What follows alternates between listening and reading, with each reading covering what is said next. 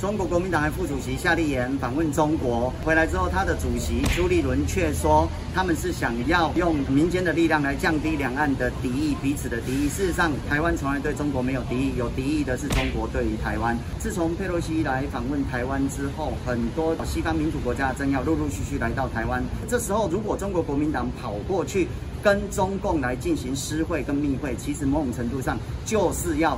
让西方民主同盟国家来挺台湾的力道有所迟疑。岛内的第五中队或中共的代理人成为内应的这件事情，事实上是在引诱跟提升中共对台湾侵略的这个野心。他们的存在，其实就是引诱习近平更加想要对台湾武力动武的这样的一个保证。台湾如果没有中国国民党，我们的国家安全一定会大幅度的提升。